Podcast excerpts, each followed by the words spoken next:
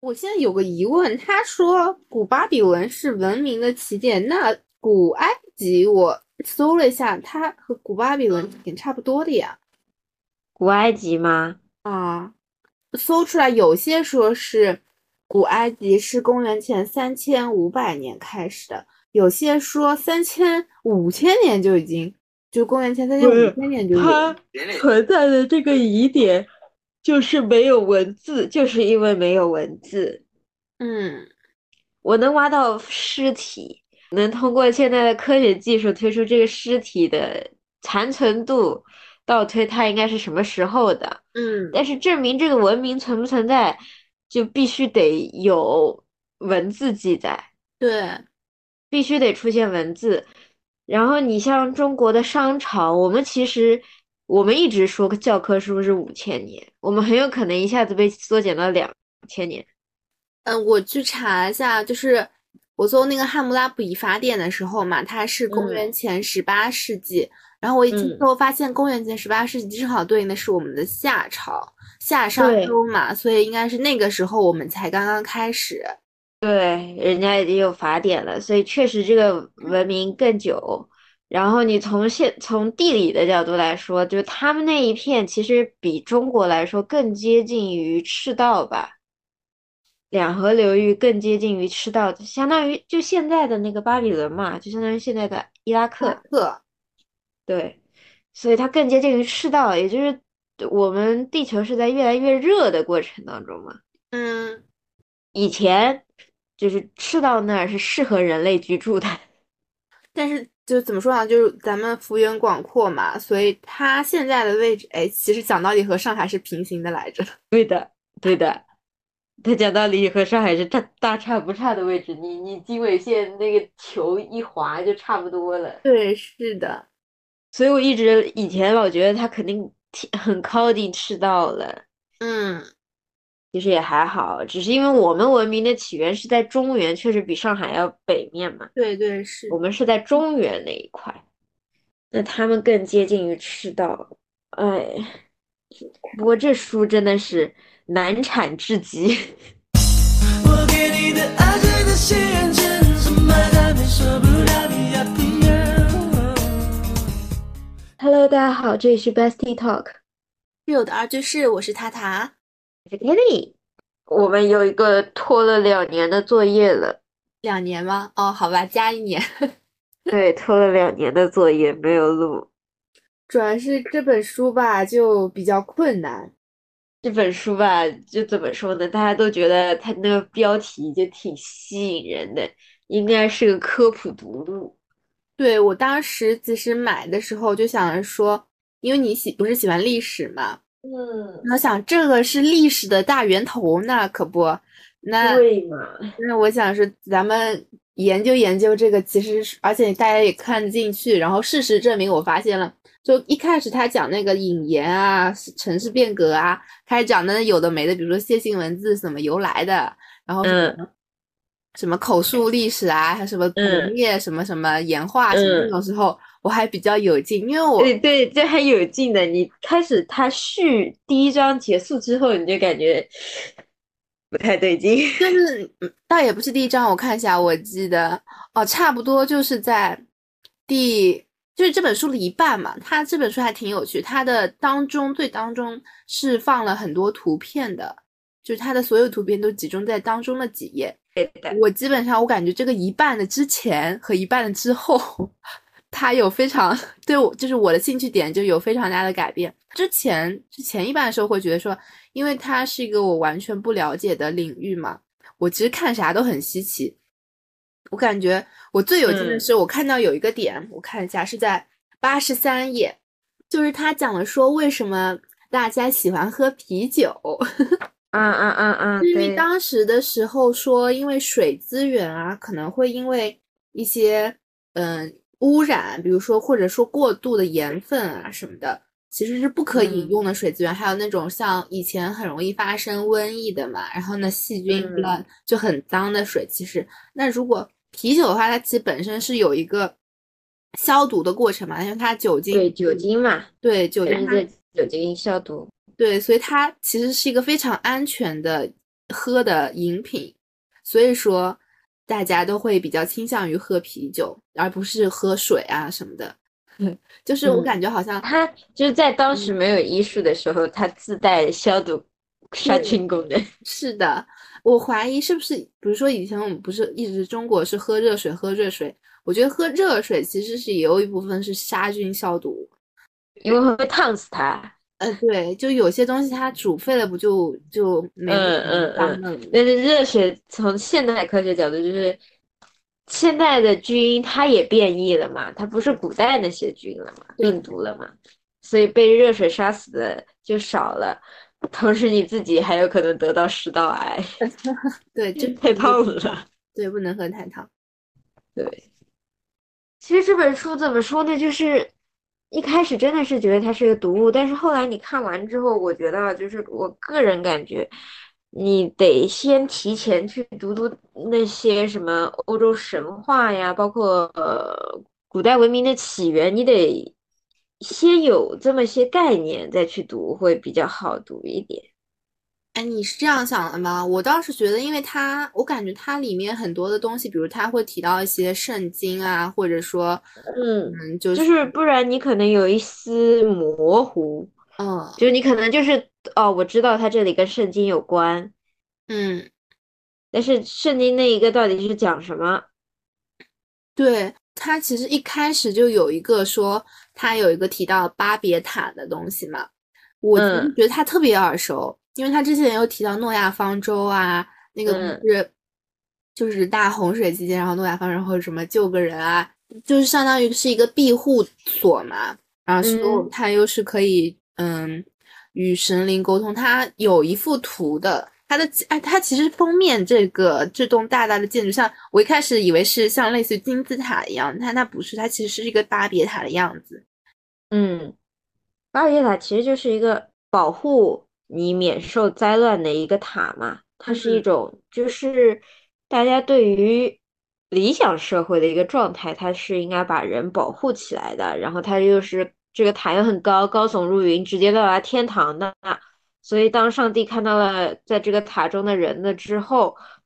即使他说着不同语言那上帝认为都是我的子民，所以他是可以一同去保护他们的。所以就是巴别，就是在拉丁语里面，就是你现在英文里面对应叫 confusion，就是那个混乱、战乱。嗯嗯，拉丁语里面应该就是巴别是它的音译发音。巴别塔原型就是埃萨吉亚嘛，它就是一个恩基在利啊、不对埃利都的居所的名字。那个恩基其嗯实相当于是，我觉得啊，相当于有点像那个圣经里面那，就是耶稣的那种地位，甚至会更高嘛，因为他是在美索不达米亚的人认为他是带给人类文明的一个神灵，嗯它像哼有点像那种原始神一样的那种感觉。嗯，它其实被我们翻，更多的会翻成通天塔、 南天门。对，所以我听到那个巴别塔的时候，其实我我觉得很很熟，很熟悉。然后，但是我又觉得好像就是，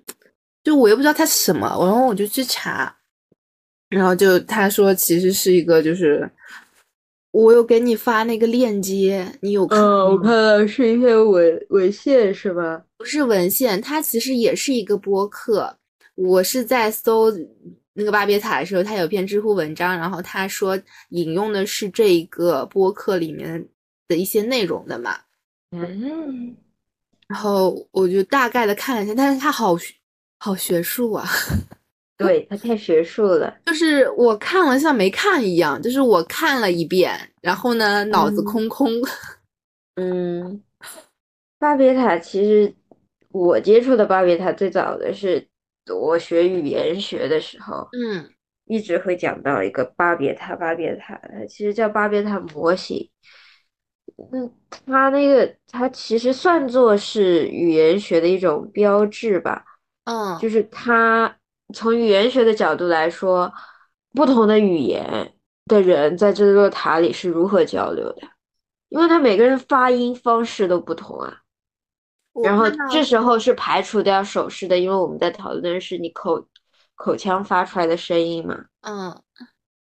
那么这些发出来的声音以及语音语调的不同，会会对他们的沟通有什么障碍，或者说这样子它本身来自于母体的这些发音方式，会导致这一类人的思想方式和文化差异上又有什么的不同？反正很复杂。当时被我们老师教的就是，我打死不要读语言 学，我我我记得好太像难懂这了。这本书里好像有说它的意思，就是说它其实是一个语言翻译的，就是在那之前，因为大家都说一样的话嘛，所以对，所以没嗯有什么翻译啊，或者说的必要。然后对自从那个之后，就是诞生了翻译的这样的一个嗯需求。嗯，我当时只是觉得，就是他所谓老师讲的探究语言学这种什么口腔发音造成他们的差异多大，我觉得这个不好玩。但是我能记到现在的，就是巴别塔引申出来的问题，就是在同样一个社会中，不同国情背景的人，他如何去避免语就是不同的语言所带来的冲突，嗯，就是他也实用了我就能听懂了，他不实用我就听不懂了。那这这从最简单的我的理解听下来，是不是就是跨文化的前 前身对，啊就是跨文化，但是它其实跨文化就是解决它后续产生这个问题，嗯但是它其实巴别塔更多的是探究你那个口腔里发音这个区别不同，然后就比如说他，我们老师当时举了一个什么例子是。就是两河流域最开始的这种语言啊，嗯它的语音语调跟我们当今共同认为的开心和快乐是大概率是相反的。啊，为什么？不知道为什么，这个就是要去研究，现在都没有研究出来为什么，但是就是但跟但这我个们的认知是相反的，所以他说，那这样子就是语音语调，有可能他上扬表示的是生气的状态，他是从哪里得出来这样一个结论的呢？就是这个相反的结论，他是怎么得出来的呢？他总归是有点依据，他才能说是相反的吧？就是从那些留下来的文字上面，本来亚述文字、亚述学就是一个没有任何依据的 学说。古久了，你知道吗？太遥远了。然后这片地带又太动乱了，你你很多东西是埋在地底下，但你不知道它很多东西都毁掉了呀。对，所以这个东西就是很难。所以他们之前我们我自己的语言学老师，我们当时就说他非常不食人间烟火。嗯他就是那种，就是他为了去研究国内的语言差异，嗯然后去做了粤语每一个乡村的口头传记、口语传记，说是放一个什么东西进你的嘴里，然后它相当于一个微型摄像头，嗯然后当你说话的时候，它就能看到你的发音从舌头不是怎么发的，因为语言学第一个基础就是发声。这么细，嗯，它就是什么上颚音，然后唇腭音，然后你是这个高度是抬到哪里？那你想，老年人、小孩儿、青年人，其实虽然比如说都讲的是上海话，嗯，但他发音可能也不一样，对所以他啊其实要搜集非常多的样本，然后再嗯去做大数据的分析，最后才能得出来一个大致的。嗯就是他，呃，我们老师当时说的是，他觉得他去做战乱地区呢，确实不太适合， 嗯太战乱 了。但是他就说中国很，就是有一些方言，他说粤语算是保留比较好的，嗯，对，生下来必须要讲嘛。那更多的方言其实被普通话普及之后，可能就会失传。那后人怎么去学呢？因为老一辈总归会走掉的呀。嗯所以他就需要把这些给录下来，录下来之后，他们学术界的去研究翻译成，比如说，他们研究出来的东西其实就是标准的音标，嗯。就是我们学英语先要学的那个国际音标。但是有一个问题，我有个疑问，就是说，比如说现在我们记录下这种音标嘛，然后嗯那怎么确保以后的人的发音就是能够哦和我们你知道相音互标一样它音标感觉是符号代表的，对吧？嗯但其实这个符号是我们自己给它设定的嘛，对当然它也是国外这样子第一个人去设定。那第一个人设定他为什么发这个音，对不对？嗯这个是语言学创立了之后都去收集，所以现在你去看到学国际音标都会给你放音频吧，给你放一个有个舌头的那个，他说什嗯么舌舌头抵到上齿或者上颚中间发什么，这个就是语言学探究出来的东西。我就记得音标里面有一个就是一个圈儿，然后当中一横那个发丝，就是要咬着舌头，我觉得那个还太蛮形丝象的。它你不能它那个气要有，也不能特别多。嗯，那这个东西就是它在里面去探究出来的，所以语言学其实特别的短，语言学的鼻祖还活着，这 样的。哎，但是想不到 你你没你刚刚你刚刚说到它其实是一种符号嘛，那它其实是越来它和那个楔形文字的它的转变和其实嗯还就是挺现在很多语言为什么能够被研究，就是我们去探索之后，把它作为一种符号记录下来。哎，就像其实上海话很以前我感觉可能有些字都是没有的，嗯但是现在其实有一些字已经变成了汉字。但是嗯哎它读音可能是上海。哎，你知道那个一个不一个要，上下结构，一个不一个要，对，要不要的要不知道这是什么就读非要。哦，但是这个其实这个字在其他的人读起来会非常的奇怪，嗯但对我们来说非常的熟悉。嗯就是它会自己创，包括汉字，这也是一种符号。那具体这个音是怎么发出来，其实就是它探究出来的。嗯， 所以我当时就看到巴别塔，我说哇，这本书还要涉及巴别塔，那是肯定很不好 读。我对他印象太糟糕了，太痛苦了。我是属于想要，嗯，去稍微了解一下，因为我其实不太真的不看这种偏历史类的书，嗯咱就是想挑战一下自己。 然后我就嗯确实发现了，嗯在前面一百页还行，但后面一百页开始，我每看二十页必睡着。 我跟你讲，对我来说都不是睡着的问题，睡着是好的，你知道吧？嗯主要，是睡醒了，你已经忘了看了啥。 对的，就是这本书是需要你一枪头看完的，你嗯但凡隔个几天，你前面早忘光了，就在不停的返工。对，就像我们现在在说的时候，其实也没有涉及到里面什么很专业的东西，就是因因为真的或者记说不得。我们想要表达一些专业的东西的时候，就开始就是我我有旁边记录下来第几页，我们有稍微有一个什么点可以想讲一下的嘛，然后就开始狂翻这个页数，然后看到这个页数嗯又会发现和我当时想的，其实我也不太记得，因为我当时可能想的会比较多一点，然后想它有什么嗯引申啊，到现在有什么意义啊，然后我现在有点脑袋空 空，我我当时还有一个就是看到那个巴别塔的时候，嗯我就去搜了一下，因为我大四还大三的时候，我确认了一下，语言学的开山鼻祖还没死，因为我们老师给我们跨时差听了一个他的讲座， 嗯嗯，人家晚上七点放，我们早上那天应该是八九点钟的课，老师说八点给我到教室，我嗯，们直播听会议，然后就看到一个九十多岁的老爷爷嗯颤颤巍巍在那儿讲 索绪尔，他嗯是结构主义语言学的创始人，也是现在所有语言学的书都是他写的。啊，这么厉害，嗯，然后呢，他当时上来第一句话，我们就没听懂，我就开始犯困了。说的什么？他最经典的一句话，语言我翻成中文啊。嗯嗯因为英文太难了，而且它还带一点拉丁的词汇。语言学的唯一的真正的对象就是语言本身和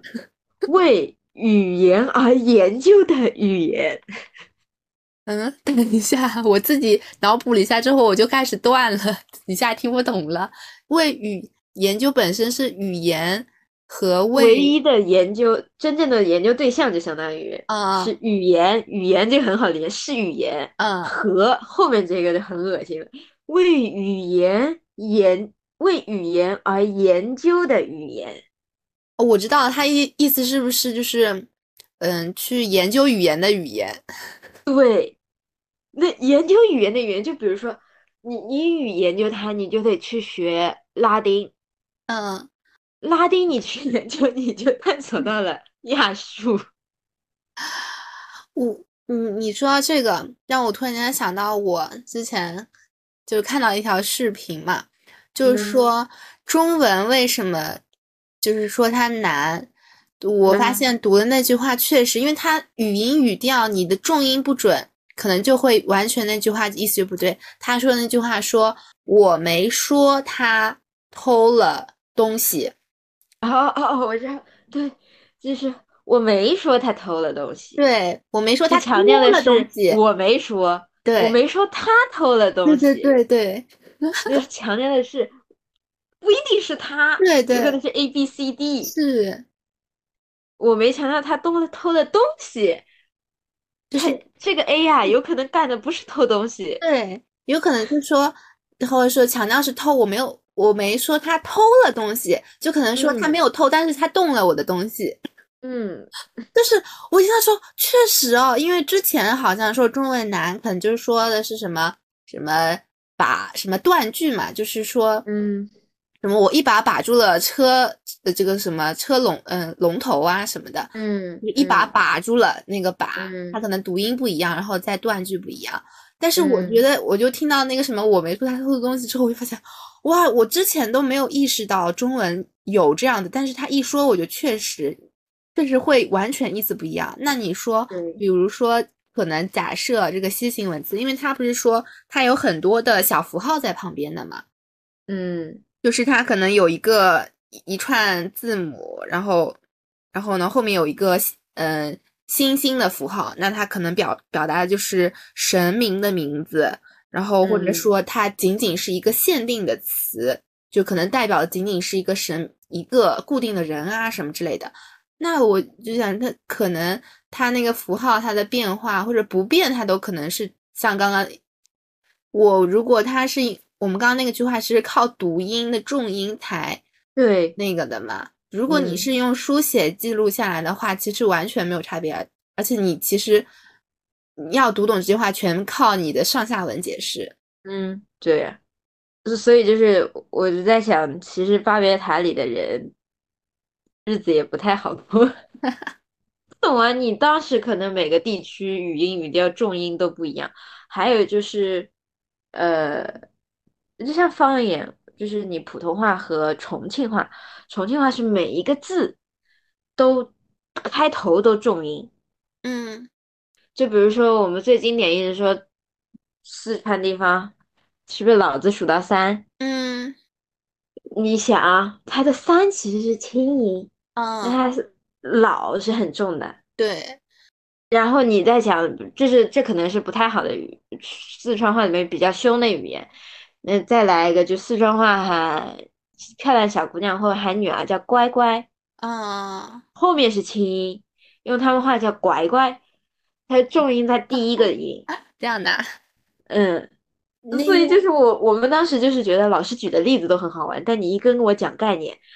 我就要睡觉，真的是很困很对困很困，而且就是首先它的英文就很有难度，嗯，然后呢，你翻成中文就是鬼畜 不通，对，其实就像我觉得那种口译啊，只就是那种同声翻译，真的很厉害，在于它能够马上的，就是对啊直接，用那所个以表我达出来，我一开始一之前一直觉得，还我上到大二或者大三上的时候，我还觉得哎也还行吧，因为上笔译嘛。嗯，这这翻的好一点，翻的差一点，就是你多改几遍，大家都能到那个信达的程度，雅比较难，嗯，但是达都是还可以到达的，而且都挺美的。但是你一上口译，那就差距立刻来了。嗯，那种口译就是我们 翻出来就是今天猫为什么要吃屎，就就是非常的能给你这么翻，已经是我尽了最大的努力了。嗯，我们当时就是最头疼的，就是老师跟我们说，他读的是一首诗，我们翻出来的是一段对话，啊，因为这就是你自己到不了，你立刻反应哪一下子就像诗一样出来，根本做不到。不是，就像有些我们中文的诗，你要翻译的话，就感觉像大白话似的。对呀、你鹅鹅鹅，你那个怎么办？goose goose goose，还有那个最经典的就是李白的那首“低头望明月，举头思故乡嗯，”。你低头望明，呃，抬头望明月，低头，哎，抬那什头么望来着明月，低头思故乡。 低头思故乡，对吧？对，然后你低头怎么说，嗯，或者抬头怎么说？抬头就是让你的头缓缓的向上，不向对下。对。但是它就变成了那种，它和后面就是就感觉很，就是它就很奇怪啊！你对你抬头，put up your hand，不 是 put up put up your head 也不啊对啊。你你抬头，就是想半天就是 looking up，但是你那个 looking up 你就没有那种举头，你知道吗？举头望明月，低头思故乡就不对了呀。嗯你就是我们一直说啊，就是中国翻译里面翻的非常好的一个人叫许渊冲，他翻出来的。就嗯叫 Looking up, I can find the moon bright。嗯，好大白话呀！看吧，我可以看见那月亮很亮。 低头，那该按照对仗的感觉叫 looking down。嗯，那 looking down 思故乡什么我会回想起家乡啊？我会回想起故乡怎么说，I will remember ？I remember will remember my home hometown hometown，那就很怪呀、他低头思故乡不是他，他也没有 looking down，他就用了一个 bowing，bowing 它就是指就是你缓缓的低下头，就是像下降一样的，啊就降落伞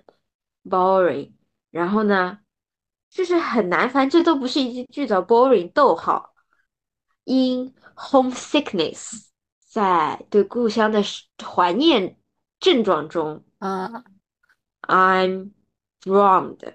我沉思了，这对吧？这个是中国翻译第一人，人家翻出来。我们现在所就是我自己来说，我们学两年翻译是绝对达不到这个水平的。但还有一个问题是，可能就是我们对自己的语言比较熟悉嘛，就看自己的语言嗯我可能就会觉得，它其实就是讲了一个很浅显易的东西，所以它才被被流传很广，然后就它通俗嘛，大家可以直截了当的从它的字面意思，然后感受到那种意境。嗯，其实英语其实它也可以，但是我们会觉得它很别扭，可能就是没有听得很熟。嗯，就像你翻英文的诗翻成中文也很奇怪。对，就翻译英文那种感觉，好像就像什么 “an apple a day keep the doctor away”，就到嗯，你翻到中文的时候，感觉什么东西啊，好奇怪。但它其一实个就苹是果一英语的，天让医生远离你。对，就是它它就是英语的一句谚语嘛。嗯，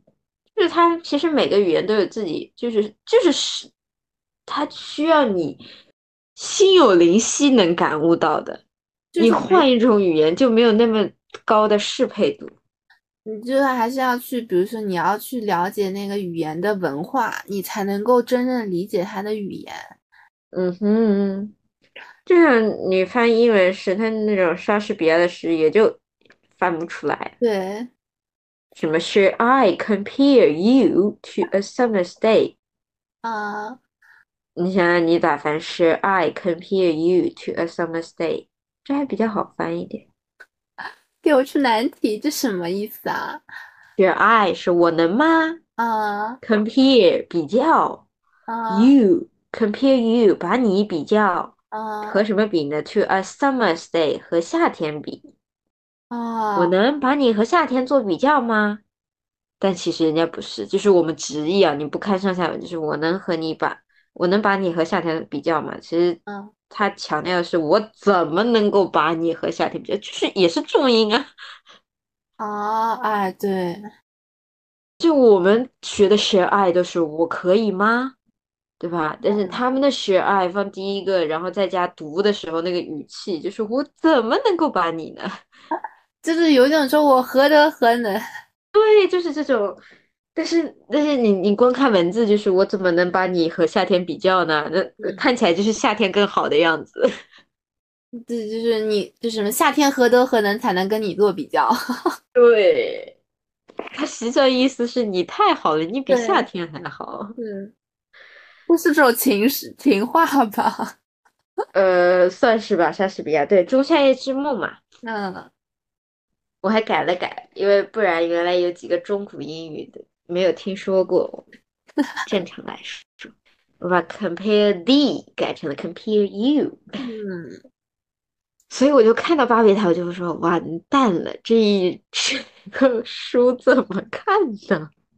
就我是就是也因为没有你之前的学习的那种积累嗯嘛，我就属于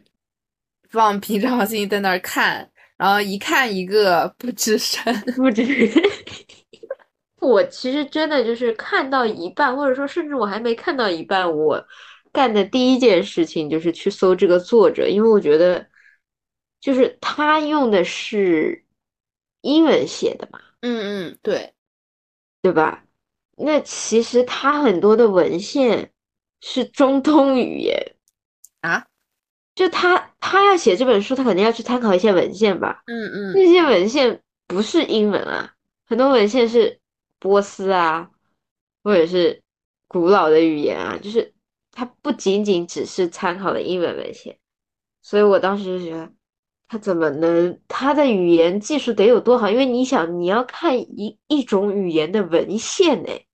我看他后面不是有那个参考文献，那不是每章都有列吗？他好像我感觉怎么都是都是英文的呀，是其他其他语言的吗？它不是每一章后面都有吗？有的是英文的呀，有的是字母，但它不是英文。 啊啊，对，确实它是字母，但它不是英文。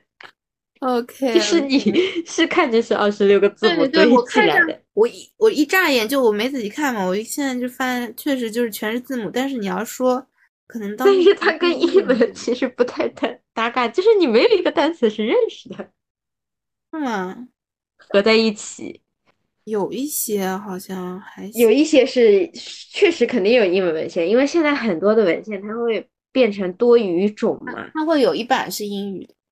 对，那不然大家做个做个学术都得学几种语言， 也太难了点吧。嗯对，我当时去搜，我就说哇塞，专门在 BBC 还专门就做人家中亚地区的啊频道，而且还能通晓八种语言。我觉得他这种通晓应该不是说我们说的，就是我知道，可能只知道几个单词，应该是能沟通的那种。对。 太强了，嗯，我一开始其实看的时候，它不是有一点点介绍的嘛，嗯，我就感明显觉，看出来他有一种战地记者的感觉。嗯，也不是战地记者，我是会感觉这个人他的知识面或者他本身对于这个肯定很有兴趣。嗯嗯嗯，人人家就是专门负责这一个这一个地区的 BBC 拍摄的，对，而且我其实越来越觉得，就比如说要讲一个东西，然后要让完全不了解的人知道的话，那他的表述或者说他的这个他的行文，他是有需要有很大智慧的。就比如，就是嗯它，我觉得比较好的一点，其实这些东西我们已经觉得读起来难，但它其实已经让它让这些很陌生的知识啊变得可读了，就是对，就是记不记住是另外一回事，但是起码可以读，我至能少可大以概读明起白来了，不然我们对其实根本没有这个渠道去接触到这些文化知识。嗯，对，虽然它不我们觉得难读可能是我们的问 题。对，因为真的有，就是像从零开始一样，就是完全就是也不算从零开始，就像我之前可能了解到的，就是什么，呃，说什么那叫什么第一个法典，就是《汉谟拉比法典》，对吧？嗯，就是历史书上的嘛。对，历史书上的，然后可能还看到过那个一个一个碑，对吧？一个人跪在那儿，一个嗯人举嗯着一个、一个手手杖一样的那个，嗯，对，然后还有说什么，你刚刚一开场有说到那个什么吉尔加美什啊，那吉尔加嗯美什你知道吗？我第一反应，那家美食是不是有部动漫？对，你知道吗？就是我就当时想想说，我不知道为什么，但周围很多人都知道吉尔加美食。后来我听他们聊，好像又跟我知道吉尔加美食不不是一个东西。对他那个动漫，高中的时候他很火的那个动漫好像，然后他叫金闪闪，然后我又看其他的那种像改编的那种漫画的嘛，嗯就有些他们会用这种背景，但是他会起用这种名字，但是他讲的是完全不一样的东西，就是相当于是这叫什么 OOC 的那种，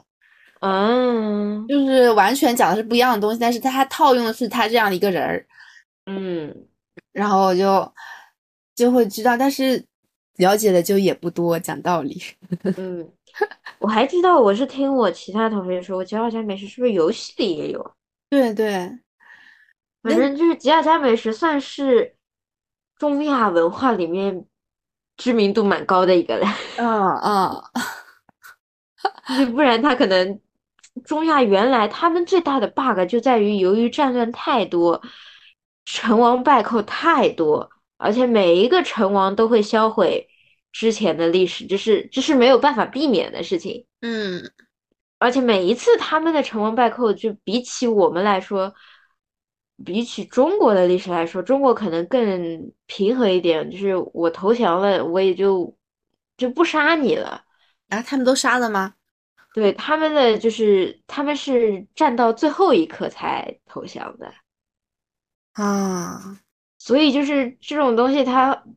被销毁的更彻底。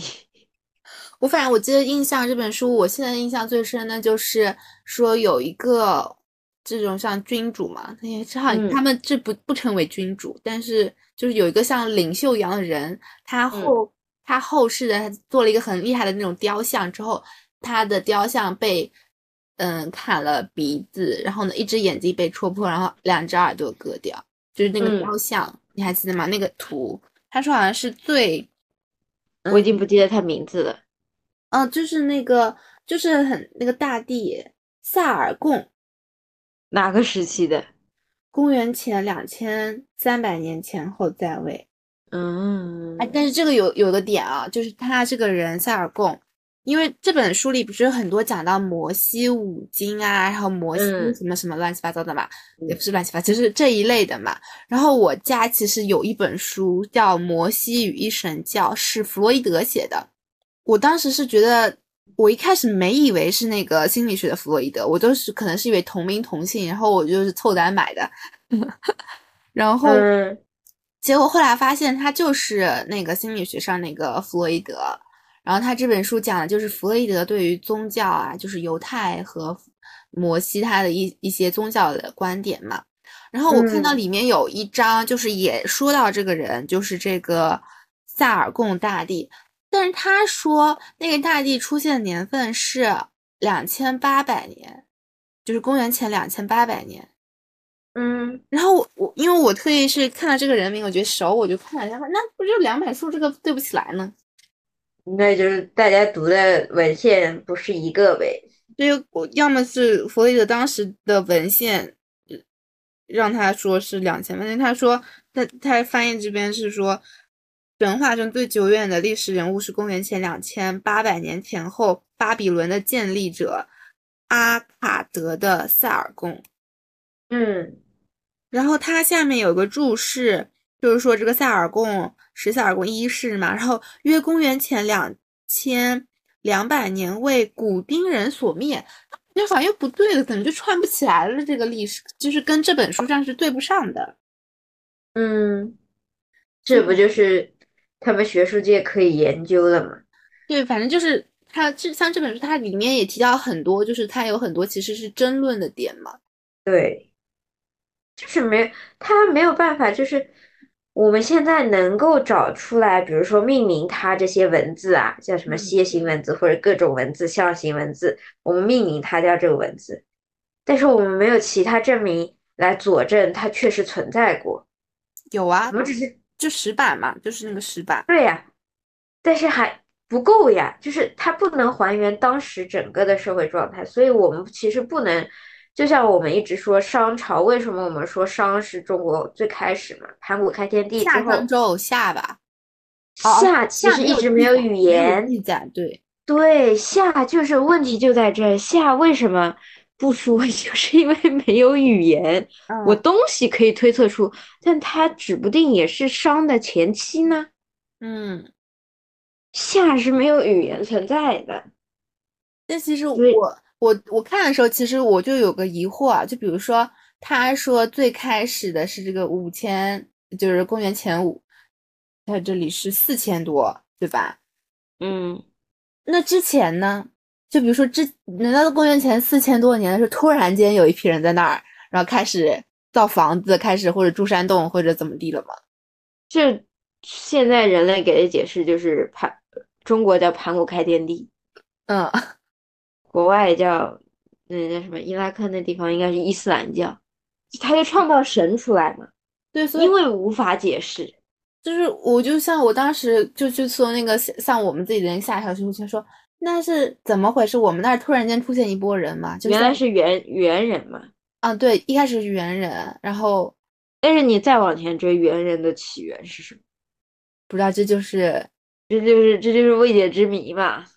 疑点。啊，我们当时我当时用过这个思路去洗脑我室友，啊说你可以相信宗教。啊，就是因为当时我们是推推推推，一直推到说，那肯定是有一种生物先出现猿人前面嘛，可能不是人，是某个动物嘛，嗯因为人只是比较高级一点的动物，可嗯能先是有动物，那动物再往前推就是一些植物或者是多细胞体。啊然后我们就探讨到了一个终极问题，那肯定是由单细胞变多细胞的吧？啊分裂、融合，导致一个新的多细胞出现。嗯，请问那一颗单细胞是哪来的？我当时，当时也不是为了，当时为了，啊，他当时就是我那个室友，不是他不信佛佛教嘛，啊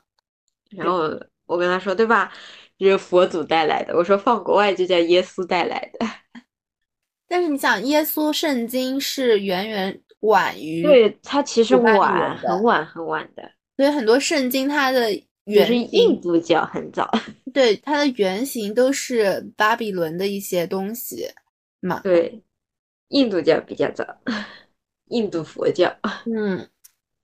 所以我们当时我说对吧，就是因为解释不通了呀，所以神创造了，呃，佛创造了世界呀。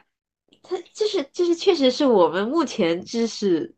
无法去解释的东西。，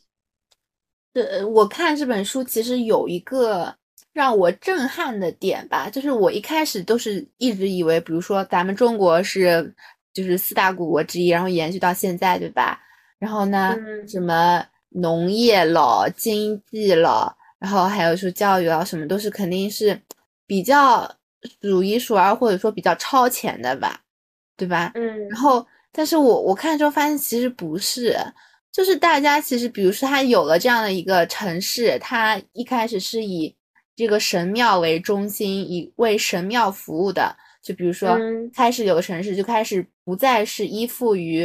呃，就是乡下的那种家庭单位制。就之之前在，嗯，比如说农农村里面，可能就是他需要依靠地，然后呢，他他是以血缘为纽带的嘛，然后他嗯靠地吃饭，然后就这样，他也不需要特别多的其他东西。然后，但他们到了城市之后，他就是变成了有多种职业，他就变成工人，他自动的他这个身份就转换了。对，它是社会的变化导致自动的身份它会变的。对，然后他自动的就可他可能不再需要自己种地去谋生，他可能就是去当一个神庙的这个看护者，然后他就有钱拿。嗯然后或者说，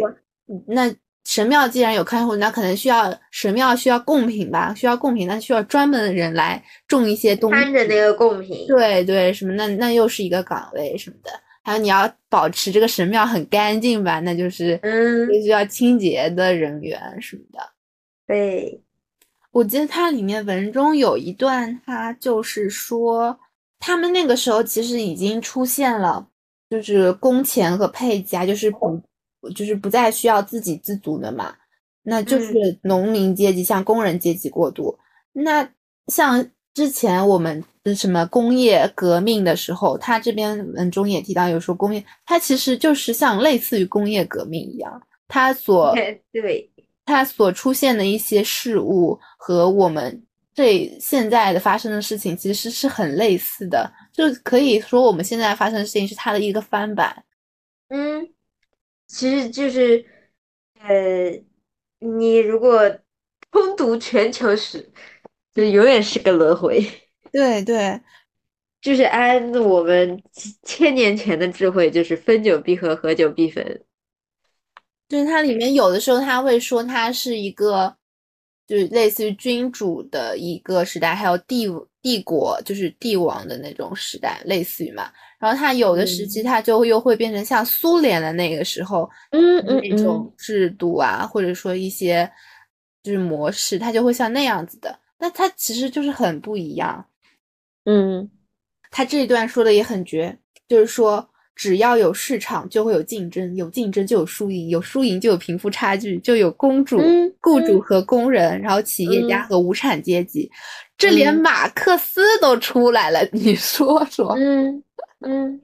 所以其实很多时候我们说，为啥我们老说老祖宗的思想很牛？嗯，就是它其实是个轮回，就是每一代它得从破前朝的破灭，前前面国家的毁灭性的，到你建立一个新的国家，再到它发展，就是每一每一次这个轮回都是有很多的相似性的。嗯，所以他其实很早之前就已经把这一遍走完了。对，他当然有一种玄幻的说法啊，了。就是也就是说，世界就是一个没有办法破解的谜底，就是你你永远在这个轮回中，你是找不到任何一条说破解这个谜底，走出另一条路的。不知道呀，反正他这里就又说啊他们像就是因为要雇佣嘛，雇佣就可能嗯就像他们会就会慢慢发展成就是私人作坊啊，什么手工制品，然后对啊，就厂是房，工业革命早就出就已经出现了嘛。 对，然后就像就像说这难道就不像血汗工厂嘛？就是工业革命嗯时期的血汗工厂，嗯，然后这种资本积累的方式啊，就其实一直延续到今天。对，就是大家都很早都经历过的。对，而且你想，这个是什么时候？这个是公元前三世纪，就是公元前三千年的时候，就开始有嗯各种各样的这种，嗯，所以嘛，之前就会有一种说法，就是不管我们再怎么创新科技怎么样，永远活在一个楚门的世界里嘛，就是你想，你公元前三世纪，中国呃都还不知道在哪儿呢。不知道在哪儿的。 公元前二二幺，秦统一嗯，三世纪嘛，对吧？不是，它是三三世纪是三千三千，不是三百，姐姐。哦，三千呐、哦，那中国没没影了，至少我们啊文字史料记得不到那么多所。以我就说，中国不是才最最最往前是两千嘛，这是三千嗯的。对，那确实还没影呢，啥都不知道呢，那上面指不定还有恐龙呢。那应该不至于吧？恐龙是那个世纪都不一样了，恐龙 什么白垩纪恐龙是吗？ 嗯嗯嗯，白垩、冰川，嗯，然后还有就是什么污水排放口啊什么的，比英国当时许多二十世纪中叶时候许多的地方还要好 所。以其实大家都是在抄老祖宗的东西啊，啃老嘛。那个老板，你这不是好像不是说什么故宫里面很多排水系统都老厉害了什么的？嗯，哎，那个叫啥？云南的排水系统也很厉害，啊，是他们以前留下来的，以前那时候不在国内，叫大理国，啊啊，对，大留理下来的。国嗯，叫大理国，或者是之前还叫一些，反正反正外邦的时候嗯，留下来的排水系统，到现在还能用呢。那种古城里面都能排水。对，哎，就是大家都啃老嘛，这谁 谁也别瞧不起谁。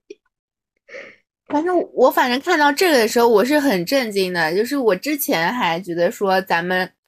就是起码感觉有点像偏源头的，我是有点像源头的那种感觉嘛。嗯，然后发现哎，怎么回事？突然间来了个老大哥， 啊，就是这种感觉。嗯，嗯，啊，然后还有一个点就是，我们之前一直说他那边其实战乱不断嘛。嗯，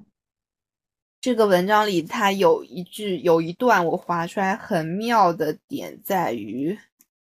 也让我找一下。你先找。哎，我突然想起来，你前面不是说，我我们刚才不是说都在啃老吗？啊，其实这里面你可以找到好多啃老的依据啊。嗯就那个叫什么，来，你想《汉谟拉比法典》，嗯它其实就是给我们第一次树立了有法治这个概念。没有，汉谟拉比法典也肯。 他之前还有个叫沃尔纳姆法典，对啊，但是它就是我们最熟悉的汉谟汉谟拉比，嗯，其实现在法律都抄它，对，但是他它还都啃老祖宗的，谁第一个发明嘛，就第一次出现嘛。嗯那它它其实这个就和那个圣经中有一些法法条也是差不多的，所以其实我觉得圣经可能就是，圣经可能就是巴比，哎，不古巴是，比你说伦耶稣会不会就是觉得当事人都不知道这一个文明，然后把里面东西都抄来？但是没有，我圣经不是耶稣写的呀，吧？他只是有，我觉得圣经有点像孔孔子，孔子就是孔，就是很多人写的，我感觉有点像，因为我也不搜一是很搜了解，你搜一搜看。哎呦，我的妈呀！但是这种我们这种浅显的搜，一般不一定会搜到很正确的东西。圣经的作者有三十多位，嗯，他不是还分旧约和新约的吗？新约，对啊对对，所以太多了。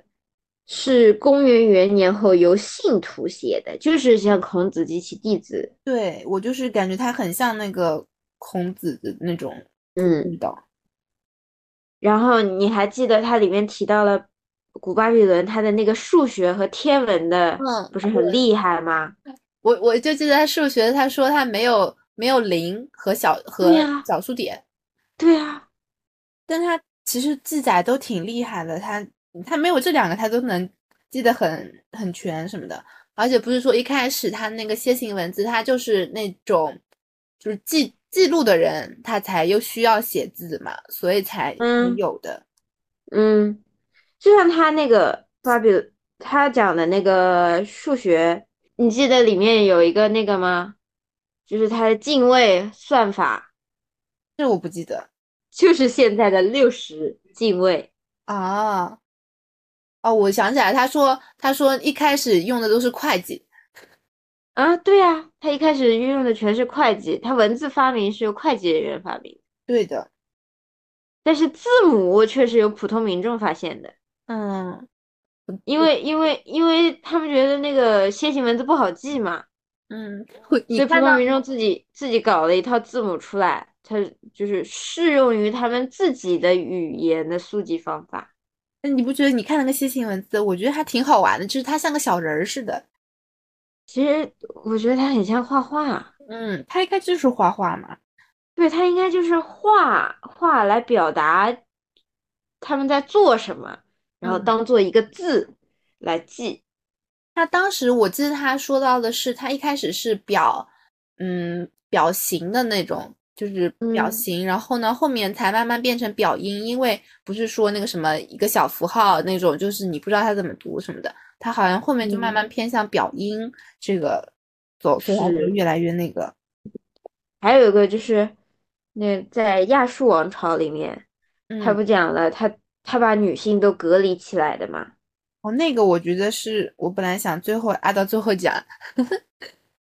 这个其实就是我觉得就是现在伊斯兰社会呀、它还是没变呀、对，它就是伊斯兰社会。他就是他们就是继承了，觉得这个就是我们的优良 传统，祖宗留下来的东西。对，而且我看到我，我觉得它里面有句话就是说，他们觉得这种这种对于女性的约束，他们在他们看来不是约束，不是限制，而是一种解嗯放，因为他们对啊认为本身是只对于，好像是只对于低阶级的女性是规定她们要做一些什么事情，然后他现在普全体，普世到整个女性群嗯体，然后他们认嗯为这是这是对他们的一种平等嗯公平，我人傻了，我看到这 个。就是所以就是伊斯兰的思路和我们的思路还是就是确实就是从根本上不一样。嗯，因为你跟他们说这要女性要解放，但是他们可能从小接到的是这是我们最公平的对待方式。嗯，就真挺的奇怪的。你这两套逻辑你是互相讲不通的嘛？这篇文章里他，呃，最后我看一下啊，我记得是在他他有具体的说为什么会演变成这个样子，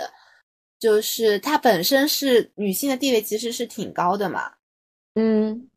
刚刚一开始所说的恩基是那个像男的神创神，他带嗯来了所有的知识啊什么的。然后其实他与他相对应的，其实还有一个女，嗯还有个，女的嘛，对，我已有一经个忘女了她神，我来什么乌什么，我找一下，啊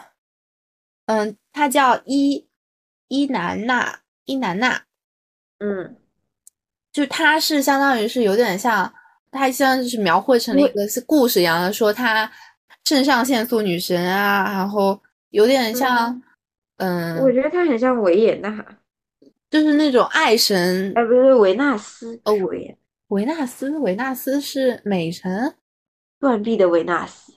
反正她就是，嗯，也不能说窃取吧，但也算窃取，因为恩基他的一些一些知识，他只传授给当时的那个艾丽都嘛，一开嗯始是艾丽都嘛，然后他相当于是把他那些知识传播到了艾丽都周围的城市，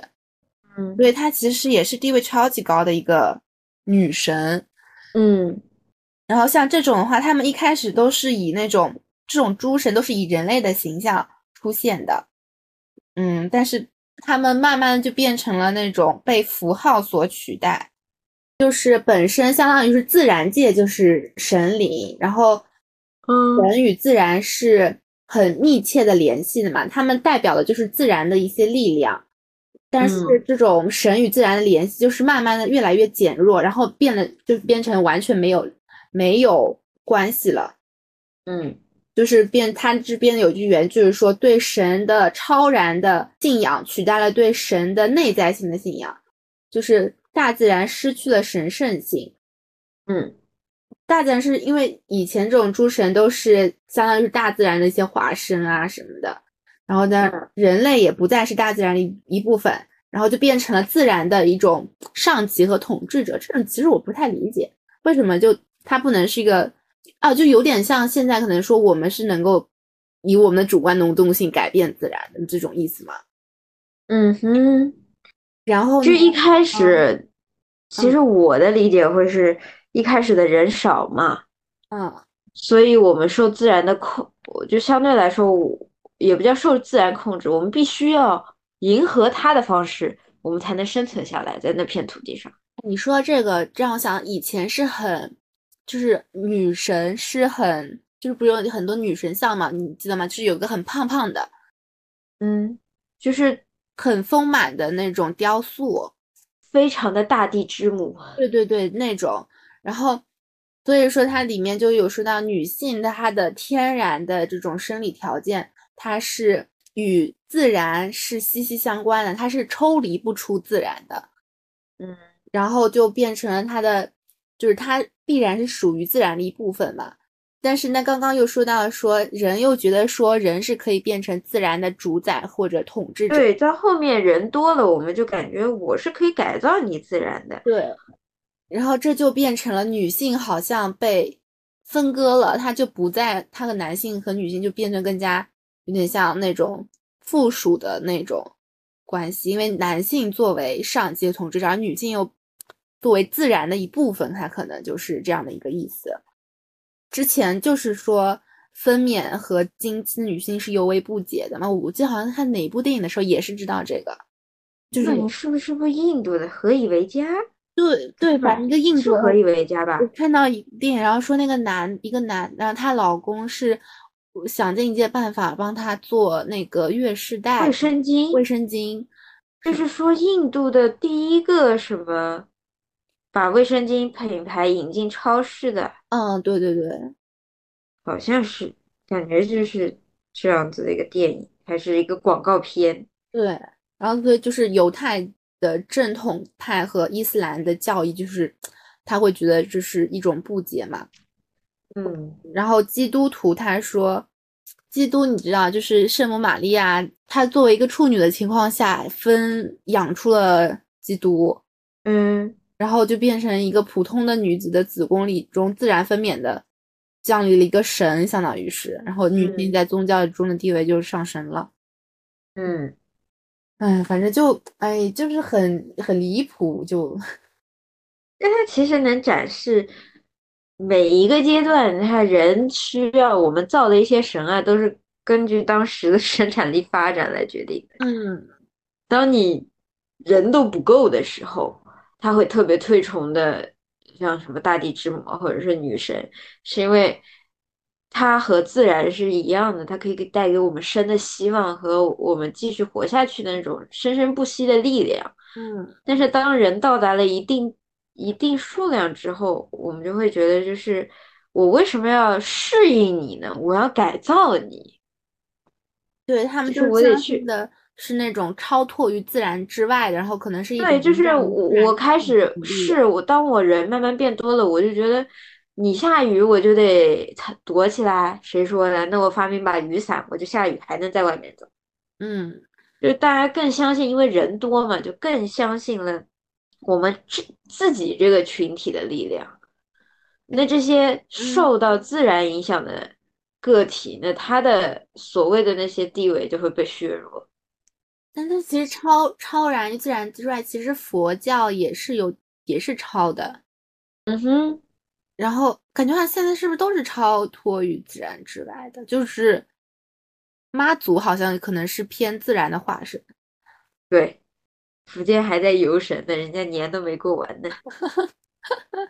就哎，就是说妈祖感觉是还是偏那种像类似于它是海神之类的那种嘛。对，就像镇海的一样，镇嗯海之神，就像东海龙王一个道 理，对，但是像雷公电母。对这种哎，对我们中国的这些神是自然之神，对，它是自然的化身嘛。嗯，但是你比如说玉皇大帝、王母娘娘、观音菩萨，它就不是了。这其实是人类美好寄托。嗯，啊，我总算看到一句应该可以概括我刚刚说的一些话了，就是诸神被视为自然及其力量的本源和人格化的象征。嗯哼，对。哎呦，就但是我还有一种，就是我看完之后，我一我目前是觉得现在的就是阿拉伯或者是嗯两河流域啊，嗯他们不发达也是有一定道理的。在大洪水之前，我们不是有一章是大洪水就是吗？嗯大洪水，对，在他在大洪水之前过于相信了自己的人为力量，嗯， 所以自然就告诉你，就给你来一场大洪水。但是问题在于，我会觉得你经历过大洪水了，那你都知道自然其实是无法抵抗的，你其实是就是相当于你 battle 当中我们是战胜不了它的，嗯，你是要和它和平相处的，但他们还是在过度开发。所以导致现在那一片地是种不出东西，因为大洪水不是他想了是土壤盐碱化了嘛，嗯，就你盐碱化了之后，后来来到的那批人阿拉伯人嗯，接着过度开发， 所以现在阿拉伯种不出东西，属于是恶果。我记得文章里有一段就说，就是其实他们那个很早很早就知道需要有一个叫休耕，就是嗯休、休种，就是停止休养生息嘛，对，就就是是你得让土地恢复它的养分，它的肥不能度什么的，对，不能让它一直种。但是他们没有，或者说前面一批人因为经历过这个事情，所以这那个时代过去了，已经灭亡了。但后面一批来的人觉得，我不是上一批人， 我不会经历这个事情，我我接着去过度开发。我记得里面有句话，就是说完全不懂农业的，就是领导者，然后让就是底下的人就是不停的耕种，然后导嗯致了其实就种不出东西，然后一年一年越来越不好，越来越不嗯，好。所以就是我觉得，我之前还很好奇，我觉得说为什么那一片地方是沙漠呢？你说奇怪吧？嗯，怎么就他们那儿是沙漠呢？那现在想想是有道理的，那不也不是说沙漠可能是有一些是天然的因素在，对它，但是正好那片地它其实就是两多次的过度开发、盐碱化，盐碱化之后种不出来，种不出来，水都没了，那土就变慢慢的就是沙子了呀。嗯，然后就沙漠化了，所以它其实也相当于被迫吧，把文化中心从两河流域转移到了欧洲去，对，我因看为它你已经嗯你无法在这个地方生存了嘛，你一个沙漠地带是不适合人类生存的，哎，对，我正好翻到这儿，我们是就我们没办法进进化成骆驼的呀，嗯。就人类还是得靠水的，所以它慢慢就去往海上，海上嘛就是欧洲了呀，我正好翻到这边，他就说，神庙中的权力阶级将必然坚持大跃进式的谷物生产活动，并且坚持嗯禁止这种在他们看来每年都要浪费一半土地产出量的休耕，就是一半不嗯种地嘛。然后，毕嗯竟，毕竟这种管理人士对于农业生产几乎一无所知。然后他有像有段诗一样，就是说黑土变成了白土，广袤的平原被盐分堵塞。第一年嗯嗯他们嗯食草，第二年他们饥饿难耐，到了第三年他们意志被饥饿扭曲，他们垂死挣扎。就是，嗯，就哎呀，真的是，也是很惨。 嗯，但是这个惨吧，又不是自然导致的，你看似是自然，其实是人为。嗯，就我们一开始不就是说，那个这个地方很多战乱嘛，就是大家好像都是要你争我赶的，但是就是在这个地方，就算它这么多战乱，它还是有这么多的文明，嗯，就是它的今日的文明之基，就是还是在美索不达米亚。对。所以他们一直，包括现在伊斯兰教《古兰经》里面一直坚称自己是福音之地，嗯，就是中文翻过来叫福音之，就是上帝选定的地方。嗯，啊，我我看到了，就在这这个上面。他说，在电影《第三人》中有一句著名的台词，就是说，意大利在波吉亚家族三十年统治期间发生了战争、恐怖、谋杀和流血事件，但也产生了米开朗基罗、奥列纳多·达芬奇和文艺复兴。但在瑞士，人们拥有兄弟之爱，拥有五百年的民主与和平，但他们留下了什么？布谷鸟钟。就我看到这段的时候，我觉得很有趣，嗯，就是好像他这个这样的一个逻辑顺下来，好像说是因为这种战争、这种、嗯这种谋杀、这种流血事件、这种冲突，嗯，更加促进了里面的人去产生一些思考，所以才会有成果。对，才会有成果。这就是我一直就是，才会有一种说法，就是战乱时期出英雄，嗯不仅仅出的是打仗好的英雄，也是一个时期文化成果最高的时候。嗯也就是让现在我们所有的我们的文化，很多的儒家是春秋出来，春秋那个时候，你真的要是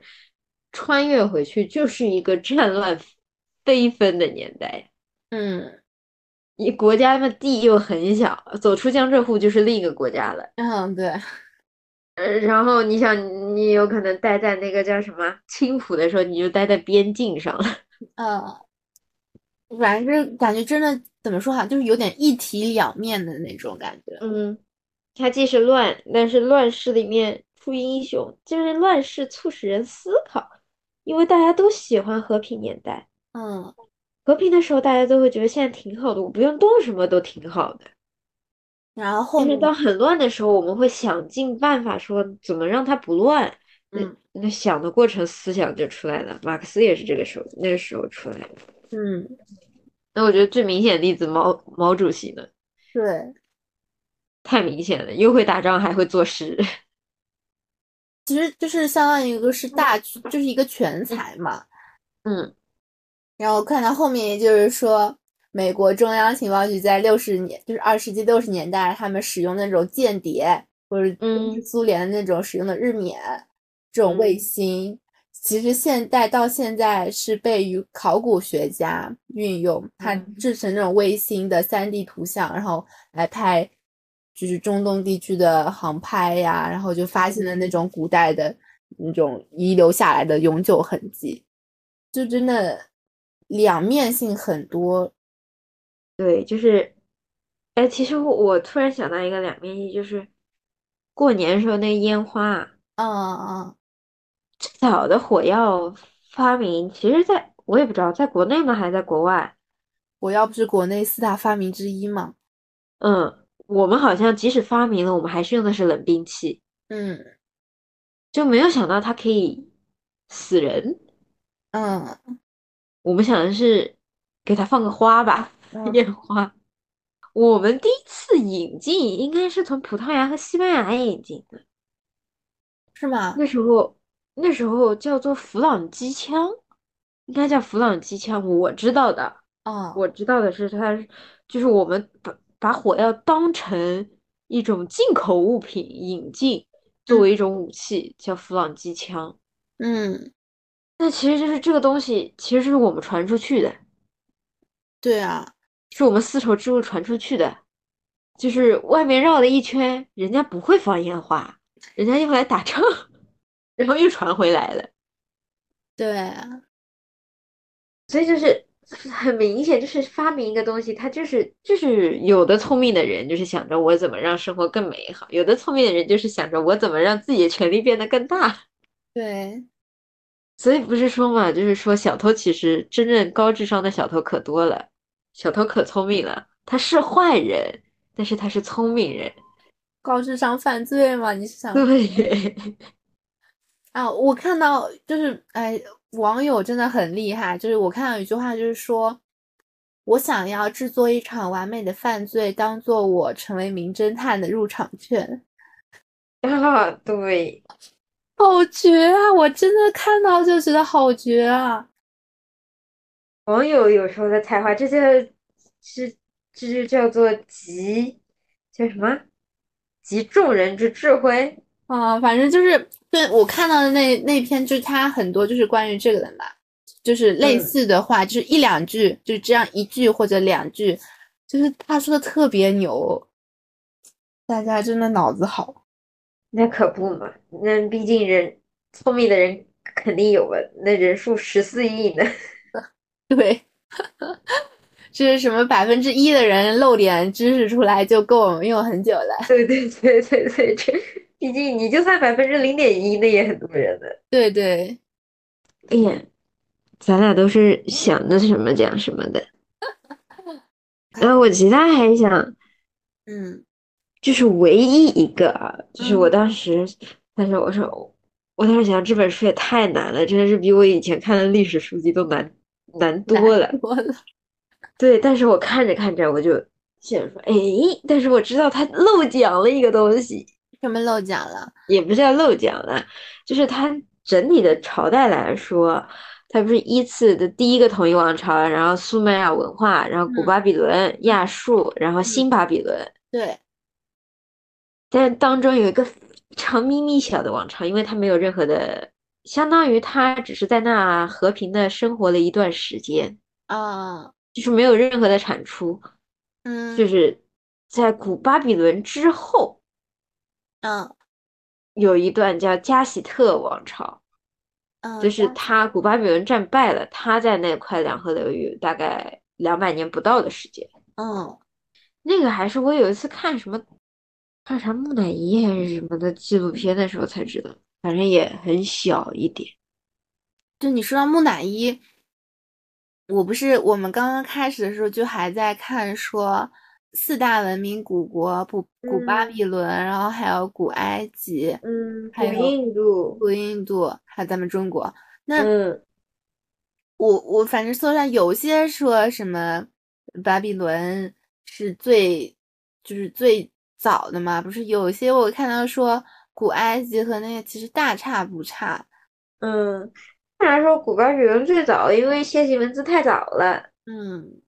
但是呢，你单纯一个文字又不能证明你曾经存在过，啊，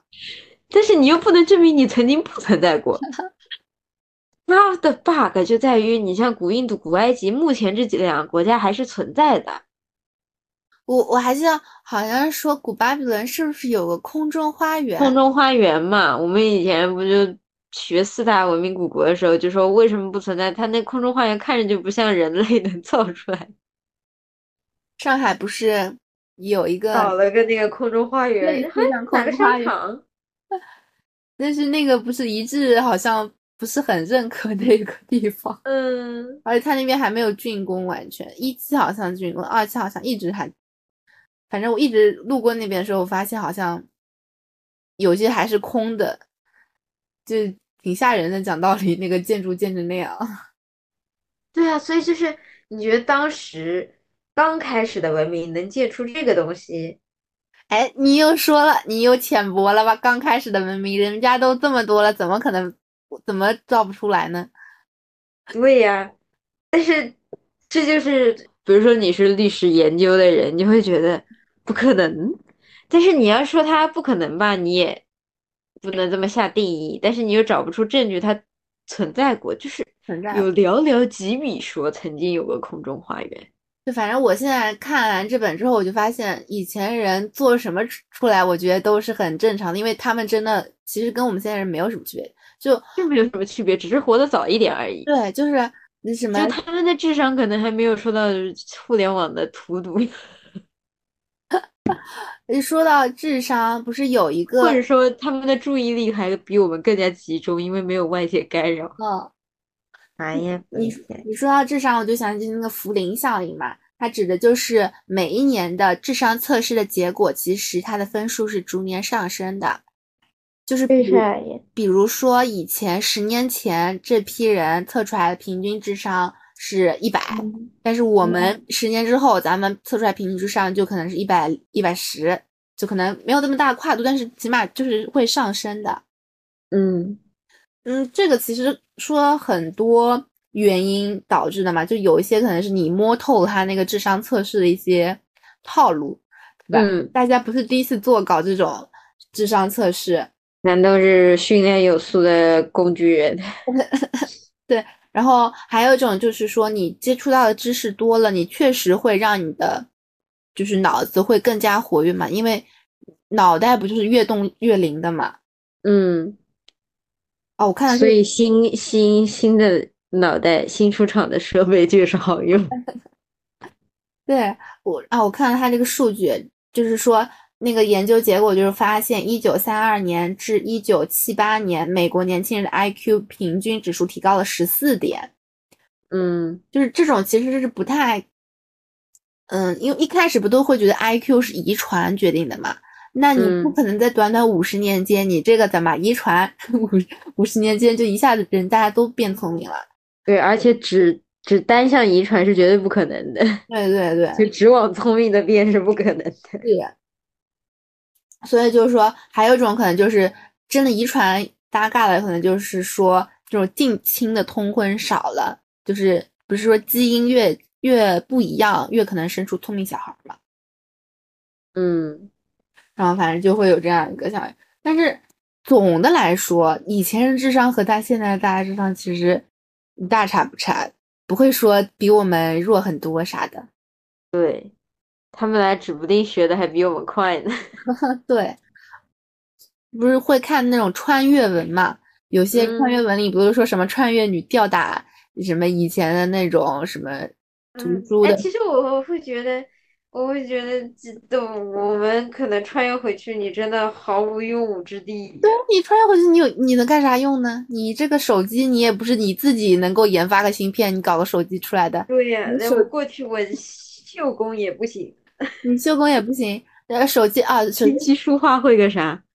棋，棋。然那后画吧，咱俩学的可画能还不是国画。对咱们学的不是那种以前的话， 对，然后出门那个叫什么？这真的是上不得厅堂，下不得厨房。就是以前的那种，反正就不太一样嘛。对，然然后后但是沏茶不会，烧饭不会。对，然后还你有你真的让你做发明，让你发明个肥皂，我也不会呀。不是你连发明个发电机你都不会的，讲道理， 你电灯都不会发明，更加不我要说什经么常不是看人家穿越文过去，然后凭借现在的技术，然后发财当富婆。啊，这种我一般看到稍微切实一点的，就是说本身那个人就是具备一些农业方面的知识， 然后认得一些以前人不我敢看去的的都是经商的，对是对吧都是会经做商的买卖。都是经商的，说认得一些以前人不敢吃的东西，然后我制成甜品，然后拿去卖。就我之前不是还跟你说，有一个叫是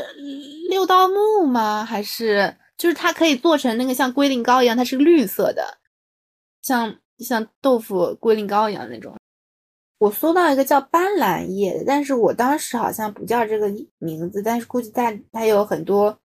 其他的名字。哎，反正就是依靠这种知识，然后卖钱，然后什么之类的，然后就发达了，然后一步步从、嗯一步步从乡村，然后走上县城，再走上就一步步往上走，嗯，做成皇商的也不少。 对，就是确实得具备点能力，你才能才能在穿越文里面活下来。对，反正你宫斗，你跟人家斗啥呢？你这脑子不好使，人家都是大院里早就见识惯了，你这个 过去就是被人家一一下人就家 炮灰了。就是就是电视剧第一集就露脸几分钟对。领盒饭， 是的，然后现在的科技点不都是有点往虚拟现实搞了吗？嗯，就是我觉得可能以前的科技点就是点在了我们现在觉得说很神奇的他们的一些创作上。嗯，而且其实他们的怎么说呢？就是你你看它的发展的方向，从文字再到科技领域，就是他们当时的数字领域嗯和嗯天文领域，包括再到后来的亚述，它是经商起家，嗯，其实跟现代发展的过程也非常像呀。对，你得先有文字，然后好骗别人， 就就帮别人和你统一思想。嗯然后呢，同时你们又要有计算的能力，嗯，然后你才可以开始做生意。就看说不是那他们那种天文其实偏占星嘛，对，哎就是看其实我觉得星象星座很有可能他们那时候就开始了吧。对，早，所以他们说我是不相信星座，但是我相信就是星星象的那种，就是因为星嗯座它把它分的太那什么，就就分十二等，嗯你想想就不可能。但是它星，那好像是那也不叫星象，反正就是有一个更加细的一个划分，我觉得可能或许是有有一些依据的啥啊。啥划分？就是他，就是就是那个，你不是我们之前不是在那个微信上玩那个测测嘛？它里嗯面不是对输入生辰时之后，它就会那个啊，那个是叫星盘吗？对，好像是叫星对，盘。星盘，对对对，我觉得它那星个盘是国内的，星座是国外的，还是我们的不叫星盘，我们叫什么盘？我不知道，哦，嗯星盘不是我们的，星盘是国外的，嗯，塔罗星牌对塔是罗星塔罗盘，塔罗也是，对，塔罗是肯定是国外的。 嗯，我还有本书专门讲塔罗的，叫《君士坦丁堡之恋》，啊，《君士嗯坦丁堡最后之恋》。他那本书里面就是，嗯，相当于是一个个小故事一样，然后给你讲那个塔罗，然后他还送了一副塔罗的牌。但那本嗯书我好像，那本书我初中就有，这本书初中就有了。然后呢，现在它我就放在它床头柜这里。然后我不我不记得当时我是有读完还是没读完，反正我现在没啥印象。嗯，他当时还有一个本配套的，我一起买的这本叫什么？因为正好在我手边，叫《哈扎尔词典》，这也是讲道理也是那种很很老的，我看它是什么年代的哦。哦，哈扎尔词典它它不老的，它是一一一六九一年， 不是什么公元前的事情，嗯也是也是写成现代文字，必然不是很很老的，也是也是。嗯，反正就是挺挺有趣的，我觉得这种东西就也是一个新的领域，就都是很新的东西。嗯，看看，看看这里有一个，就是那个你看我上面有个写了九十九，为什么有人愿意殉葬那里，在那个一百二十五，就是你如果是看这个页啊码的啊啊，啊边边，是九十九，如果你看最顶上那个角那边是一百二十五。嗯就是我之前其实有一个疑问，就是说，嗯，无论是那个秦始皇的，像兵马俑那种，还有嗯这像那这里有一个他说叫乌尔大规模人祭嘛，它有个大嗯坑儿，它那还有一个图嘞，说是他们还原的一个这个图，嗯，你看到吧？这个当中这个还挺吓人的，这一大一大堆对啊，所以我不是很想看。哦，好的好的。我之前其实不太能够理解，就是为什么会说，因为他之前有说到这些人都是自愿的嘛。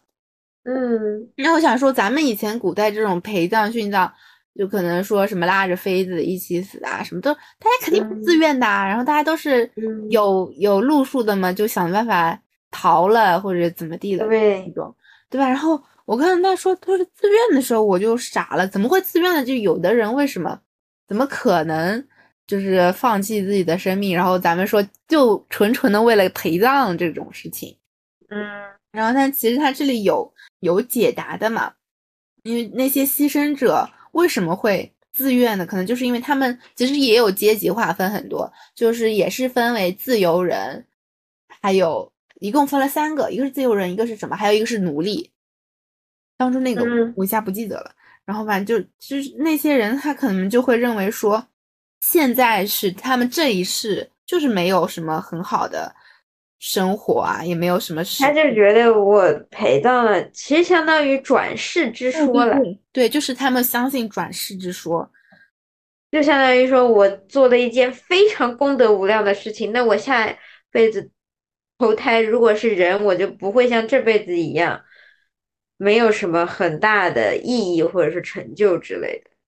嗯，就他们可能经历的这种现实的世界，他们就让他们觉得说，可能来世，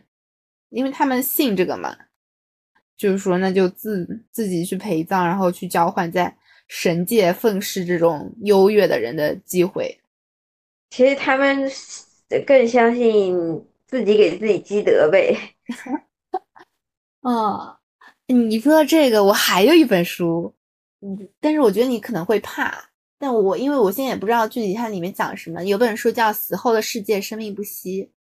嗯，看这名字就不是我会看的书。 大概我记得，因为我看了简介，他说里面是说濒死感受，就是他介绍了很多很多人濒死的感受，然后但那些人就是临死亡，他是后面没死嘛，所以他们但是他们记得那段时候感受到的东西，就是他好像讲这个的，也可能不是，可能是另外一个名字啊，反正我就记得有这样的一本书是讲这个的，等等，这本我好像知道，我还是吧？这是不是本英文的书叫《Life After Life》？我看一下，我是应该是中文翻译翻成什么生生命不息，好像叫 Life After Life。哎，对，就是这个，就是这个 life after life。嗯嗯，应该是我们之前在我们书单上出现过，但是我看着这名字就没想看过。 哦，我但是你不跟我讲啊，我其实第一反应，我当时看这个，我以为他是讲生命哲学的，就是他是讲一些哲学道理 life life after life，你翻译成中文，我觉得更不会让我想看。我其实挺还挺感兴趣，但是我一直没有读这本书，也是买了很久了， 说明还没有那么感兴趣。嗯， 好像是美国的吧？我记得我是我是在学英美文化的时候，第二学期我才看到过这本书。对美国的，我当时想，这有啥好看的？这名字起的就玄乎乎的，肯定没啥看头。 嗯，就说第一次体验，因为为什么会有我想看这本书，是因为，嗯、就是心理学上有一个很重要的课题，就是嗯讨论死亡。嗯，要掰扯死亡这件事，可能你就是需要知道说你为什么怕，就是有些人可能会怕死，有些人可能会觉得说死亡没什么，或者说想死。那可能这个时候就需要掰说你为什么怕死，你怕死是因为什么，就是类似于这种。然后，那既然你怕死，那就会让就让你让你死后可能会感受到什么的那种东西啊呢？可能就出现了这个濒死感受嘛。那我觉得这看了挺恐怖的吧？啊，他就是这这位作者叫雷蒙德·穆迪，他取得的是心理学博士学位，然后又是医疗哲学，他是文学和哲学博士，啊，也是国外心理学好像是划分在哲学，但是他应该哲学里面的。嗯，大我块当是时哲知道这个呢，是因为老师说，就是我们当时让每个人选一本书去看做分享嘛。嗯这本书就大家没有一个人选，就没有任何是一，就因为当场要教说你选什么，就发啊张纸下来写，收上去一看没人写 life after life，然后老师就说你们可以去看电影啊。他的电然后影这个，对，他还有电影，他说你看那个电影会好接受很多。然后呢，我们有同学就蠢蠢欲动说电影讲啥的，死亡体验算了吧。对对对，就是讲死亡体验， 但其实电影类似于剧，我们老师说拍成了一种重生的女性主义片。啊，对，这种怎么会和女性主义搭边啊？就是我们当时觉，大家都觉得这这本书铁定不好读。然后呢，我们当时他说有个电影，但是老师补了一句跟书没什么太大关系。这本书但是呢，你他说薄你要的是能懂一点哲学，你可能能看出来它和书当中的核心观念是类似的。嗯。这个电视剧好像是讲说一个人其实死就是第一世就是出生的时候就死了，脐带绕颈死。嗯，然后第二次的时候好像也什么就死，就是反正他重生了很多回。我就记得他死的标志是下大雪，嗯，下大就是雪，每一世他都活到了不同的年龄，有的时候未未成年，有的时候成年了，有的时候在读书，怎么怎么样。那不是一部纯纯的电影嘛？就是那种，对，但他名字取了 Life After Life。这有点不像，就是这好像是跟这本书没什么大嘎。嗯，那我们老师说，如果你拿哲学的去解释它这部重生的电影，你其实能看，你要琢磨琢磨，能看能看懂这本书大致想讲什么。嗯，但是我们觉得我们没那没那功底。我看到我我就翻这个目录啊，他就是说死亡经验有可能就包括是无名，呃无以名状，然后听到消息，然后平和和宁静的感觉。哦，我想想，不是说走马灯嘛，你你知道、知道吧？是不是中国特别有名的说你在死前会看到的景象？嗯哼，对，就是走马灯。对，然后他后面还有说声响，或者说有看到一个黑暗的隧道，或者说你是感觉，是走马灯嘛？就是我们说的那个回光返照。嗯，回光返照不是，回光返照是你人又醒了，但是我觉得应该不是你走马灯的时候，走马灯应该是你就是你濒最死，后快走了，对对对，然后还有脱离身体，我感觉就是可能灵魂，你有看过那种图，就像那种玄幻小说，嗯就是是直接灵魂，就灵是魂出来的那种，对对对。然后还有对和别人和别人相遇，我觉得这是不是就是走马灯，就是看到很重要的人。哦，回顾一生是走马灯，它这边有，然后还有光的存有者，然后回程告诉别人，然后这种，就他可能就是把大家遇到的一些，他都收集起来了。对，是的，估计感觉跟那个没确实书好像没啥关系。我搜了一下这个电视，这哦，这是还是个电视剧，四 集，八点七分，英剧。嗯，哎，就是其实好看的书真的好多呀， 这是这一栏就都很想看。没看的书也太多了，对，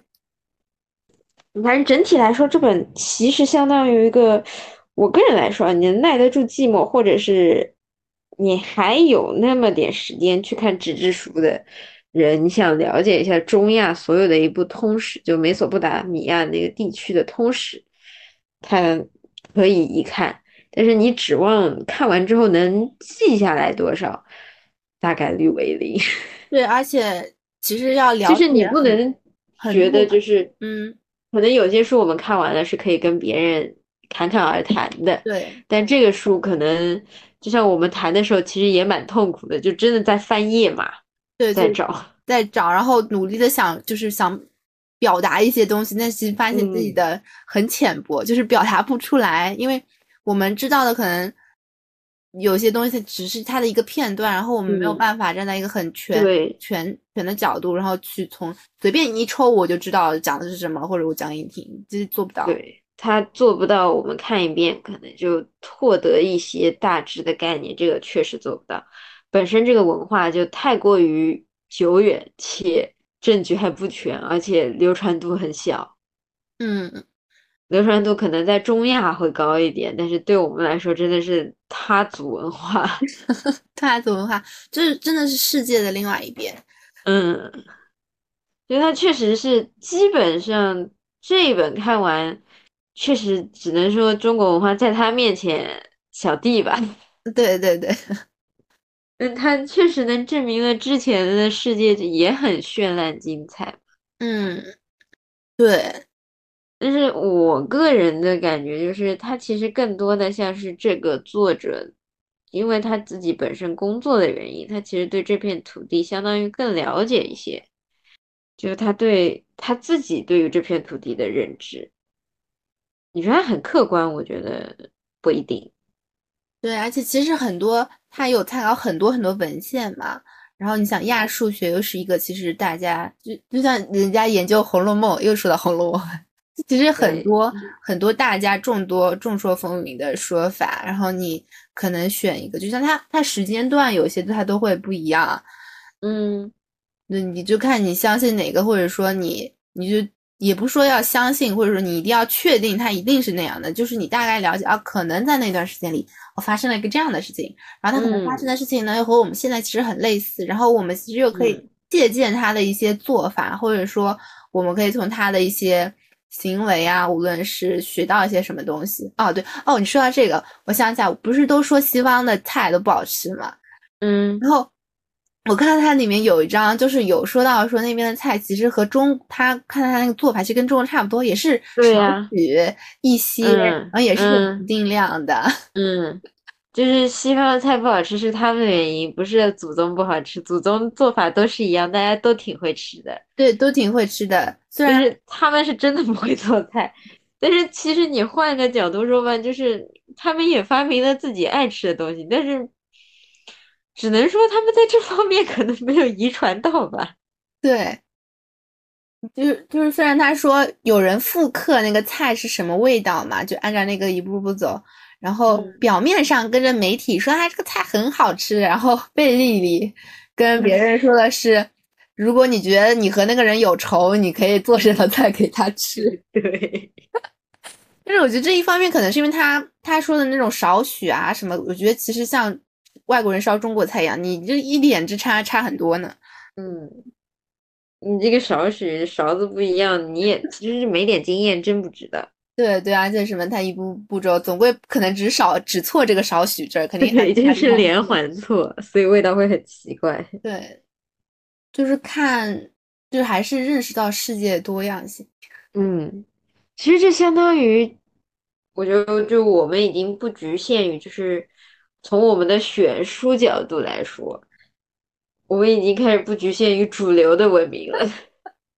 我觉得我们可能其实就是在发现一些新的东西，主要是嗯，那种很很大众的，非常有非常知名的吧，可能大家随口都能说上来两个。对，都主要是我觉得我怕我们俩说也没人家好，也不必要再 赘述一遍了。嗯，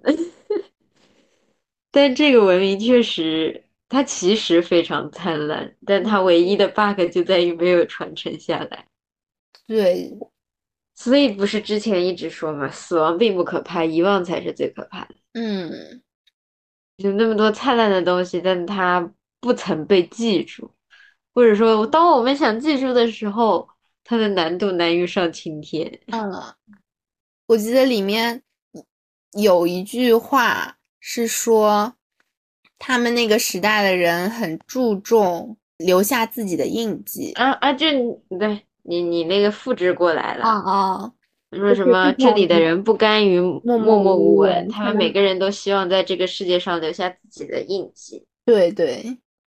但是其实你说他们，他们都这样不不该默默无闻，但是他留下的印记，对于我们现在过了几千年之后，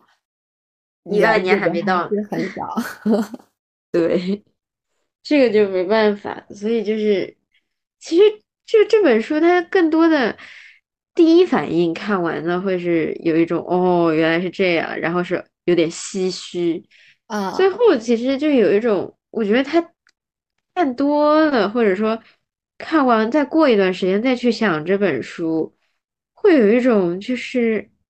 这个可能就是历史存在的意义吧。如果没有历史这个门学科，那其实我们根本不会知道这些人的存在。嗯，我们一直说每个人，我们都在史，不能名留青史，我们都是普通人，不能名留青史。但是你每天所做的事情，其实就是在给你自己以后在这个世界上留下自己曾经存在过的一些印印记。记，对，那其实也有点就是哲学的意味在里面。你看多了，反正就是我觉得历史跟哲学真的很难分开来。我其实我觉得哲学是通的，就是就你是不觉得哲学是所有学科的底吗？那那那那必然， 那必然是像政治学也是哲学，嗯，那它会有一种，反正对我来说，我没有办法用文字来表述，但是我会觉得内心有一种，就是暖暖的感觉。我觉得幸好有历史，嗯，幸好还有人记得它，就是它会有一种，就是有没有一种，就是那种千年前的人，他其实在向我们展示，他非常自豪的向我们展示当时他们生活的那个社会。嗯，然后你就会有一种就是我在和千年之前的自己对话的那种感觉。嗯，就当时的我也生活的如此繁华之地，然后也拥有，我也可以知道一些天文知识、计算技能，对，或者说已经有了法律，有了，对，已经有了对法文字律，甚至我们也会有一些信仰，呃也有自己的艺术，什么都有。我没有说以前的人过得很不好的样子。哎，但就是是说你真的回过来之后，又有一种，你说悲惨吧，但不悲惨，有一种悲壮的感觉。那有一个点，我是觉得咱们现在肯定比以前过得好。你还记得它里面贯穿过很多次的青金石吗？啊、那个是，青金石，就你现在去网上搜搜，我我刚刚搜了一下，就是一颗十六毫米的，他说就是被称为帝王级的青金石，嗯你猜一颗多少？现在嗯的，货币是多少呀？一百二十一，啊，就是它青金石对于现在来说，其实不是什么很珍贵的东西。嗯嗯嗯嗯，它其实 就是他们跟我们的差距，我们好的是物质生活非常丰富，对对，但是他们的精神也很丰富。嗯。就是在精神角度上来讲，真的，你就会觉得千年前的自己，指不定那时候你投胎投在那里， 对对对，前多少世就是在那儿生活的人，就是有一种我吃的不好，对吧？我的环境居住条件也没有现在这么好，就现在但是我还是可以获取到这么多的东西，而且我的精神非常的丰富。哎，不过有还有个点就是，他们我们现在处于一个比较和平的时代，然后我们国家又是这种比较好的，所以我嗯们是比较平等的，同时能够享有。但是他们那时候，比如说不是还确实是有奴隶的嘛，就不是对对人的，就他们根本他们是确实享受不到这样，他们嗯，这个就是这没办法，这这个确实是那从无到有必经的一段时间。对人是你得有有了这个落差底下才会反抗，才会追求平等，才会有最后的平等的 生活。这个是一个 没有不可逆的过程。嗯嗯，你做不到的时候，嗯打赢了之后，呃，我打赢的跟你们都一起分，这个暂时做不到。 大家打赢之后都是我打下的江山，当然我老大。 对。哎，就算现在也是有什么贫富差距啊什么，对，是的，就是这个方面确实没有办法。嗯，但是相当于，就是如果你真的能有非常多的空闲时间，去一枪头看完，你相当于，我个人觉得相当于做了一场你回到千年前的梦，就是你在那生活了一段时间，就是走完了，走完了它的发展过程。嗯，嗯，其实我当时脑子里那天你不跟我说明天要去看展吗？嗯嗯，对，其实我脑子里就想，快来个投资人，你知道吗？我觉得他就可以做这种沉沉浸式的展览啊，嗯，而且非常的丰富啊，什么四十五分钟，一个半小时。你像我们四十五分钟票卖多少钱？两百多还嗯是还是平日一个半小时卖它五百五，不贵吧？ 我真觉得呀，就是只是说这些东西，就是我们明明天去看展的，可能更基于史料一点，就或者它它是胡夫金字塔嘛，就因为它是真实的。更加，主要是我觉得它更加细节一点。像我们这本书，它其实是一个大的